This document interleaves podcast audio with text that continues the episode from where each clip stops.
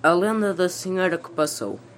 Em Vila Verde, Braga, também uma freguesia chamada Passoa ficou marcada por um amor impossível. A lenda de Passoa conta que, certo dia, pai e filha caminhavam pela estrada quando resolveram parar para descansar. A filha, Joana, desceu a um riacho para beber água. O espanto da jovem veio quando o riacho lhe falou, com voz de homem.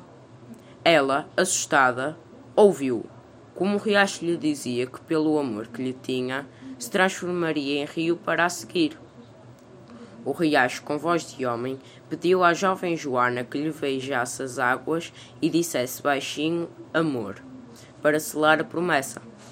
A jovem assim fez, mas de seguida correu para o pai que a chamava. À noite, enquanto o pai dormia, Joana esgueirou-se para ver se o riacho a seguira.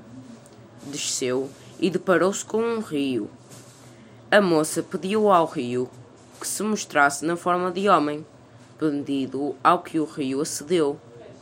No momento em que o rio se fazia homem, o pai de Joana apareceu e, vendo a filha com um rapaz, ficou fora de si e levou-a para longe. O rio, feito homem só, pôde ver a sua amada a desaparecer.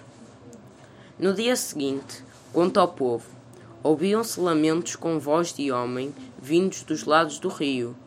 A senhora passou por aqui, passou, passou, perguntava a voz.